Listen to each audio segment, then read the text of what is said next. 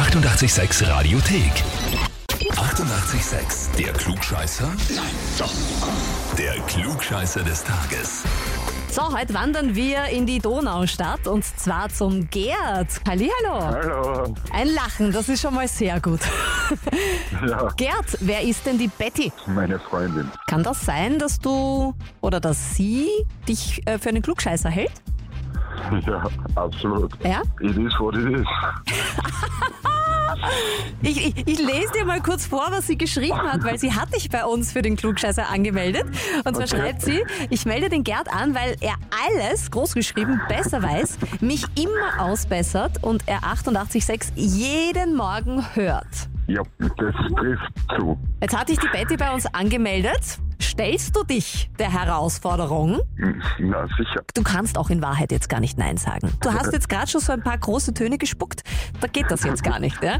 Gerd, heute 10. Juni, Freitag. Es ist Tag des Eistees.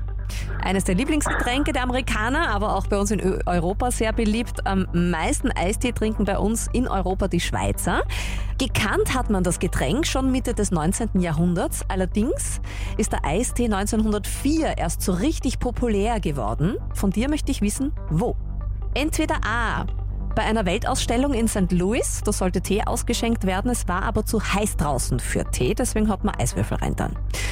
Oder B. Bei der Feier zur Präsidentschaftswahl in den USA hat der neue wiedergewählte Präsident Theodore Roosevelt Eis, Eistee getrunken und danach wollte einfach jeder dieses Getränk auch haben. Oder C. Bei der U-Bahn-Eröffnung in New York wurde Eistee verteilt, da es in den U-Bahn-Stationen ziemlich stickig war und deswegen haben sie sich gedacht, wir verteilen da Getränke und Eistee passt da ganz gut. Wodurch oder wobei ist Eistee 1904 so richtig populär geworden? Puh, also da kann ich jetzt nur raten. Macht gar nichts. ich überhaupt keine Ahnung. Ähm, ja, schwierig. Ich nehme die goldene Mitte. Du nimmst die Präsidentschaftswahl. Ja. Bist du dir sicher? Ah, wenn du so fragst, eher weniger. ähm, na, dann probiere ich, äh, probiere ich die Antwort A. Du sagst, der Eistee ist 1904 bei der Weltausstellung in St. Louis richtig populär geworden. Ja. Und das ist richtig, Gerd. Ah, cool. Da war es nämlich so, bei dieser Weltausstellung, da sollte Tee ausgeschenkt werden, also heißer Tee. Aber da war es so heiß draußen, weil das war so ein Rekordsommer. Und ein Engländer sollte diesen Tee ausschenken und hat sich gedacht, es ist so heiß, ich tue da Eiswürfel rein.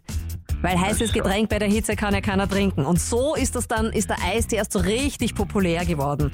Die anderen Sachen haben zwar stattgefunden, Präsidentschaftswahl und U-Bahn-Eröffnung, aber ob da Eistee ausgeschenkt oder getrunken wurde, keine Ahnung. Okay, alles klar. Ja, na, sehr schön, freut mich. Ich gratuliere, Gerd, du bist Klugscheißer des Tages. Du Danke, kriegst ein danke, Klugscheißer jawohl. Heferl und eine Urkunde. Ähm, kannst ich werde sie die auch. Urkunde bei ihr im Wohnzimmer aufhängen. Oh. Oh, ich kann dich verstehen. Es ist fies, aber ich kann dich verstehen. Ich würde es genauso machen. Ähm, du kannst dich aber auch gern bei uns zurück anmelden. Sowas freut uns jedes Mal. Habe ich vor. Sehr, sehr schön.